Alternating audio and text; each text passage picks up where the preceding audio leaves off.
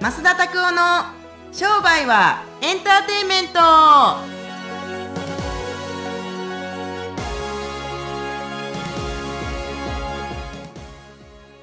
増田さんは寒い時どんな格好してるんですか？なんち質問や。はい。寒い時はね えーっとね。増田さんどちらかと言ったらいつも半袖半ズボンのイメージなんですけど。あの昔でもね去年ねあのいいなんていうんですかあのダウンジャケット買ったんで基本 T シャツの上にダウンジャケット着てるんですよ。寒い時は。でもまだまだこの11月ぐらいはあウィンドブレーカーぐらいしか着てないですけれども、はいはい。それでしのいでますけど朝晩がめっちゃ寒いのよね。何せ。ね昼って結構暑くないですか？そうですね。自転車乗ってたりすれば暑いかな。暑いなと思って。はい。普段セーターとか着ます？セーターチクチクするんですごあの半袖の上にセーター着る派ですか？タングトップっていうの？キャミソールの上にあセーター着るか？へー長袖の上にセーター。セーターだったらチクチクしちゃうあから、はいはいはいはいはいはい着ますね。あだってセーターってスースーするじゃないですか？肌の上に着たら。でやっぱりあれは重ねることであったかみをあの保湿保保温する？例えばワイシャツの上にセーターを着るとか？カあーディガンを着そうそうそういうるとかことです。そういうことじゃないとあの面あの毛のあったかさが出ないんですよ。へえ中に着るシャツは綿のシャツ着るんですか？ポリエステルのシャツ着るんですか？綿か絹か。綿か絹か。はい。さすがですね。へえ僕わかんないですけれども。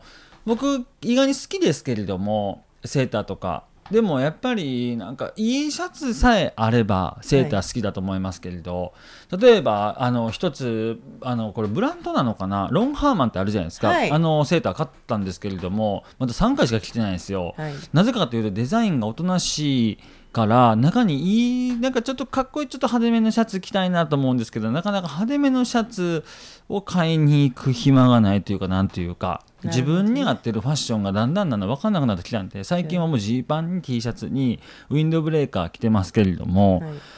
そうですね。確かにねいつなももうジョブスみたいに毎日同じ格好を増田さんはしてなんかだでも誰か言ってませんでした？なんかあの同じ格好をするのってなんか生産性高い。ん？なんかその服を選ぶ時間がもったいないから生産性メンがタリスト大悟さんですよ。ああなるほどな。なんかそうだから僕は別に意識しないですけれどもでもそうかももしれないですね。もう家にはもうジーパンと白いシャツしかなかったらもうそれ以外選ぶっていうチョイスがなかったらすごいかもしれないですね。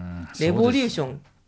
だ確かにね。ジョブズさんとかマーク・ザッカーバーグさんとかすごいいいですようね、ん。かあのずっとあの格好やけどダサくないもんね。あもうねやっぱり今日の前あのー服を作ってらっしゃる方がおっしゃってたんですけど、もう体型がかっこよかったら何でもかっこよく着こなせるって言ってました。結局は体型だって服は関係ないっていう話を。ああなるほどね。でもそうですよね、かもしれないですね。で増田さんね結構凛々しいというかマッチョだから、何でも着こなせ本るじゃないですか。そうですね。あとは顔かなあと顔が良かったらねいろいろモテるんだと思いますけどまあモテないのはやっぱ顔のせいだと本当思います。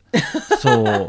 なんかきあんまりそんななんか美いやもうすごい。でも増田さんかっこいいってよく言われてるじゃないですか。でもそれってさなんか多分僕が思うんですよ。かっこいいって言っているとなんか喜ばれるから言ってるだけで本人が感じて言ってないっていうふうに僕思い込んでるんですけどね。まあね。そう、まあ、若い頃はでも年齢を重ねるとかっこよくなりません？かっこよくないっていう人も、うーん。なんていうの？いい生き方をしてたら顔に出てくるあというか、のー顔に結構なんかこの眉間にシワのある人たちっているじゃないですか。あれはいい顔だと思います？まあシワの寄り方人によりますよね。だってまっちゃんとかシワむちゃくちゃディープに寄ってるじゃないですか。でもかっこいいじゃないですか。ダウンタウンの松本松本さんですね。確かにそうかもしれないですね、はい。い、い年の取り方してる顔とただただなんかしわくちゃっていうかなんかたるんでるというかっていう顔ってやっぱちょっと僕ら見ててよくわかりますけれども、ね。戦ってきた顔と、ね。たるんでる顔って少し違うかな。あとなんか心穏やかな人と一緒にいたいなっていうのはあるかもしれないな。ああなるほど。それなんかいきなり願望みたいになってますけど。は いはい、はいまあそんな感じで。はい。はい。皆さんもねみあの風邪ひかないようにあの暖かくして出かけてください。ここから寒いんで。はい。ということで今日ははい。音楽教室の方の質問が届いております。音楽教室、はい、よろしいでしょうか？ええええどうぞ。これでも結構嬉しい悲鳴なんですけど、うんうん。とにかく日々お仕事はありがたいことにどんどん膨らんで幸せなことですが、うん。忙しくて忙しくてしんどいです。うん。人に頼もうとしても時間が仕事がすいません仕事がずっとあって追われています。上手な線引きの仕方や信頼できる事務をしてくださる方人を探す方法を知りたいです。時間と戦ってばかりで辛いです。でも楽しい、嬉しいです。そういうあの質問をいただきました。嬉しいね。あのーやっぱり僕段階があのあるんだと思いますけれどもこの段階がねやっぱりねちょっと細かくいくところなんですけれども今日はそんなに時間がないんで2段階にしておきますけれども、はい。1つ目はねやっぱりみんな仕事がないんですよ。仕事がない。仕事がないから仕事が欲しいと思うんですよ。なんせなんか頼まれ事されたいって言って頼まれ事をするためにいろんなありとあらゆることをする。んですけれどもこの時に出てくる悩みっていうのは仕事は増えてくるかもしれないですけれども本当はなんか好きな仕事じゃないかもしれない。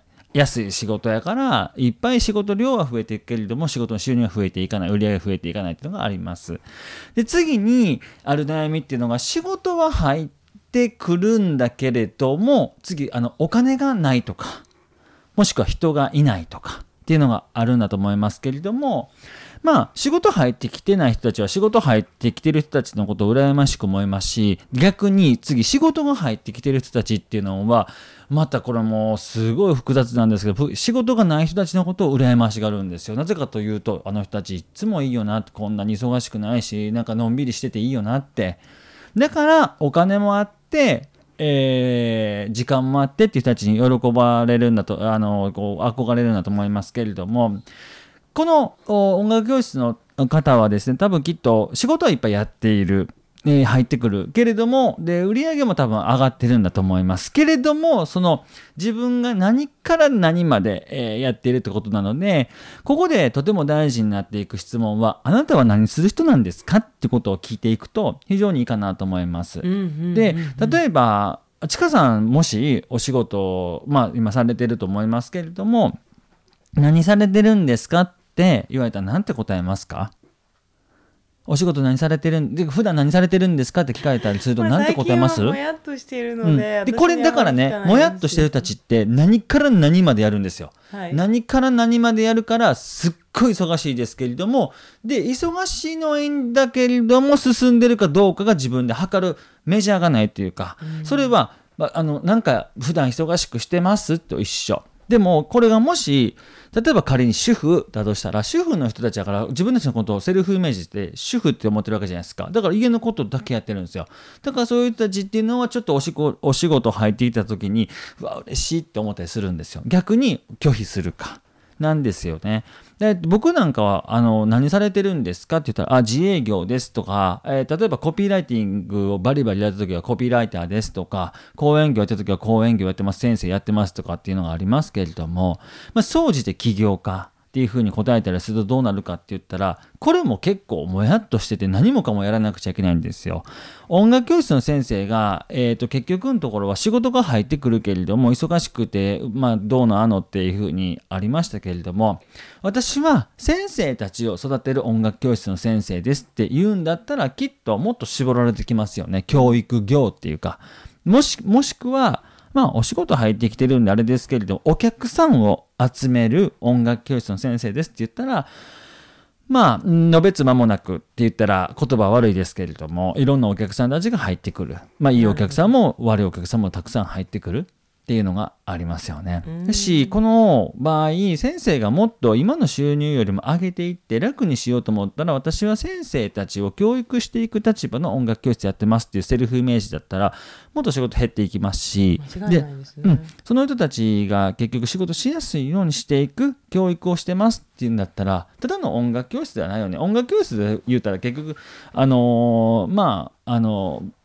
なんて言うんですかね僕のイメージで大変申し訳ないですけど頭の悪い子とかお金があり余ってる子とかがピアノ教室行ってそれでなんかちゃんちゃんちゃんとかってなんか踊ってピアノ弾いてるこれが音楽教室ぐらいだと思ってますけれども多分きっとうまくいってるんだと思いますけれどももっとお客さんを絞っていったら方がいいし、その絞ったお客さんたちをちゃんと教えられる先生を募集していく人間です。だったら、もっともっと仕事絞り込まれていって、えー利益率の高い仕事ができていくんだと思いますから、自分たちの、お自分のことをやっぱり何者かっていうふうに聞いていって、でそれだけをやっていくっていう、この選択と集中をしていくと、もっともっと楽になっていくと思いますね。はい。はい、なのでありがとうございます。みんなね自営業の時って何もかもやってくるものがしやってくるものが仕事だと思って最初はそれで嬉しいと思いますけれどももうちょっとお金のことを考えていった方がいいし自分たちのプライベートの時間を考えていった方がもっと仕事のクオリティが上がっていきますから。ぜひ。確かに。そうそうそう本当そうですね。うん。いや今の話聞いててすごい分かりやすいなと思ったのが多分ピアノの先生とか音楽教室の先生って多分楽器を教える人っていうイメージだったんですよ私もの話聞いてて。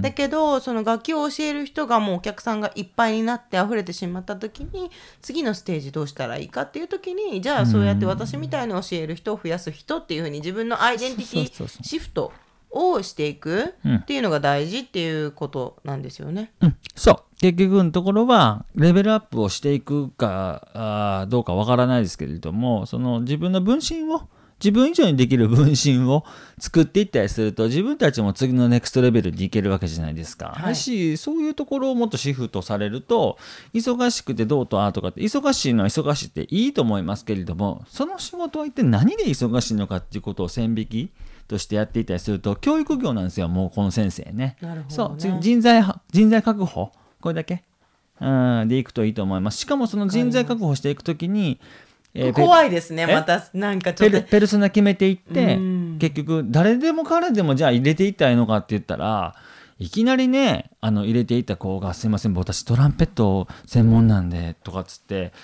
言われてもちょっと困るわけじゃないですかピアノ教室なのに。確かね。そう。しそういうところをもっと絞り込んでいったりするといいと思いますよ。これはすごいのが、えー、と自分たちが望んでいる人材僕の知っている人で結婚相手の項目をビャーって書いていた人がいてその人ぴったしの人を見つけた人いますけれどもその人みたいにどんな人材がいいかっていうのをぜひえー書いていただけるとぴったし合った人たちがちゃんとパッて分かるんじゃないですか。なるほどはいわかりました。うん。ぜひ参考にしていただければと思います。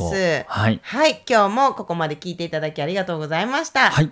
また、えーこちらのポッドキャストでは皆さんの質問をじゃんじゃん受け付けております、ね。ああのさ、うん。あのちょちょっとあのまあポッドキャストやからね言ってもいいけれども質問あんまり来ないといっぱよ。いいっぱい普段ガンガン来るかっていうふうに思われるかもしれない来ないのでなんかくれた人たちになんか、毎回プレゼント送りますなんかいいよねそれ。ただ住所とか送ってくれないと例えば増田おすすめの本とかをそうやな。こう送っていくとかね。今月の本とかっつってね、うん。紹介していってでそれで紹介をしていってそのプレゼント。をまあでもそうシークレットボックスとしてなんかこの今月の僕のおすすめの本を送りますだったら質問もうちょっと来るんじゃないかな。あそれいい。そう楽しいですね。そう。でもめっちゃ来たらどうしようかな。先着順にしようかな。ね。先着何人とかにしといた方がいいと思いますけれども。そうですね。最近ちょっといろいろ変わった本読みますんでそういう本をなんか読んでいくとなんかどんどんどんどんあ皆さん進化していくんじゃないかなと思いますから。はい、シークレットボックス送りたいんでコメント来て、えーコメントしていただける方はお名前と住所、はいあの書いていただけるとメールアドレスとはいはいお電話番号も全部 あの入れていただければあの確実にはい届くと思います。はいはいということで今日も聞いていただきありがとうございました。はいまた次回お会いしましょう。さようなら。